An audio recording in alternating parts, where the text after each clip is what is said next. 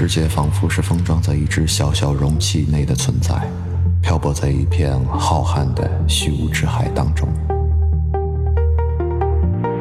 宇宙电台伴随独处而来，在这里，一切可能的世界都会存在。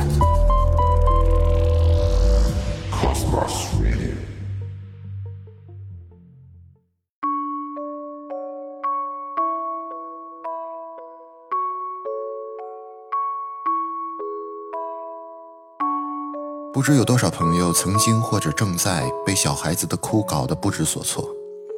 当你身边的孩子给你一个眼神，告诉你他要开始哭了的时候，你都在想什么？你知道他在想什么吗？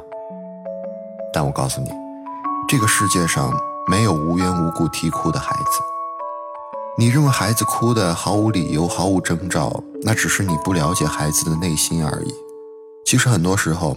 你只要轻轻地给孩子一个拥抱，不问缘由，也不需要知道原因，就可以令他平静。但有多少家长这样做过呢？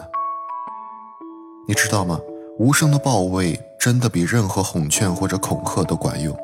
这大概就是最好的安慰方式吧，因为你怀抱的温暖能给予他强大的爱和力量。只可惜，悲哀的是，很多大人总对孩子的哭感到厌烦或者抗拒。甚至在很多家庭，哭是一种禁忌，使得很多家长用暴力的方式来强制停止孩子的哭泣。公众号“亲子派”的作者王小璐最近就在文章当中写到这么一件事儿。他说，一个朋友非常愤怒地跟他说，有一次他的女儿半夜做了噩梦，大哭不已。她的老公从睡梦当中被吵醒，竟不悦地用手捂住孩子的嘴巴。这迷糊中真实的举动。让人愤怒震惊，但却也说明了一个问题：比起知道孩子为什么哭，很多人更想简单粗暴地让孩子停止哭。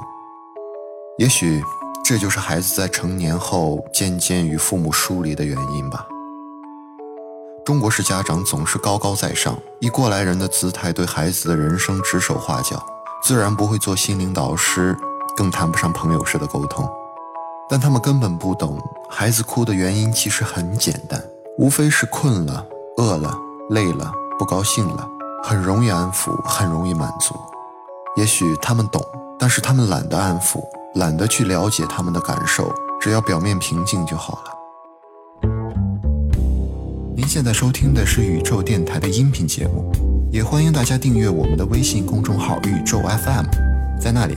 我们会分享一些有意思的文章，交换各自不同的心情，当然还有好听的音乐推荐，快来加入我们吧！还有很多人笑着将很多残忍而羞辱的话说给孩子听，比如“你再不听话，我就不要你了；你再哭，我就把你丢出去喂老虎吃掉；妈妈再给你生个小弟弟，就不爱你了；你长得丑死了”等等。我们都特别反感外人挑逗似的来逗我们的孩子，也不明白为什么大人总是爱辜负善良纯真孩子的心呢？他们一面讨厌孩子哭，却一面要惹孩子哭，这真可笑。你欺负了孩子，还不允许他哭吗？在中国，大部分的父母与孩子其实真的很疏远，除了在结婚仪式上仪式性的拥抱。你尝试过在成年之后和自己的父母拥抱过吗？没有，对不对？只有婴儿才会被父母时常抱在手里，而往后渐渐长大的岁月，大人便越来越吝啬自己的拥抱。也许不是吝啬，只是大多数传统内敛的父母羞于用拥抱的方式来表达感情，久而久之，感情就变得淡漠。所以你看，大多数时候抱喂。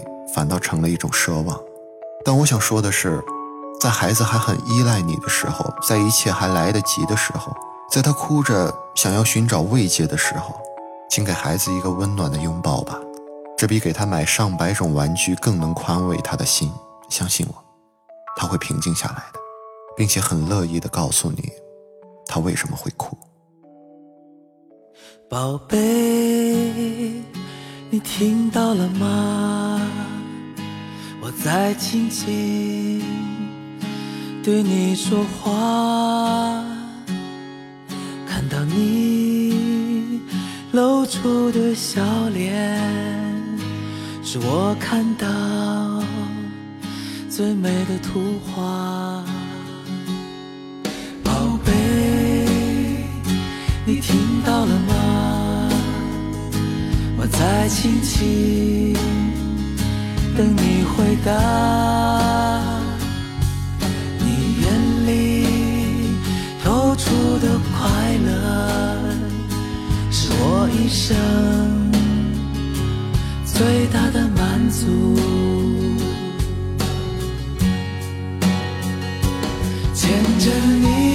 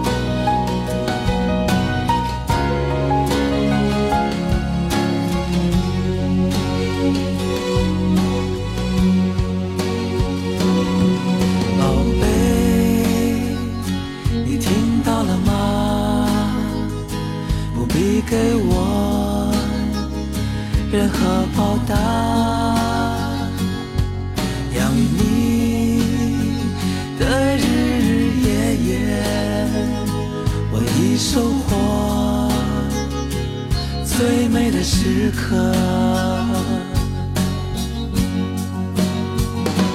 牵着你的手，陪你慢慢走。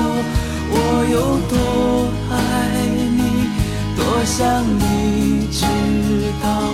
希望有一天，你站在我肩上，挥动着翅膀，把梦想打量。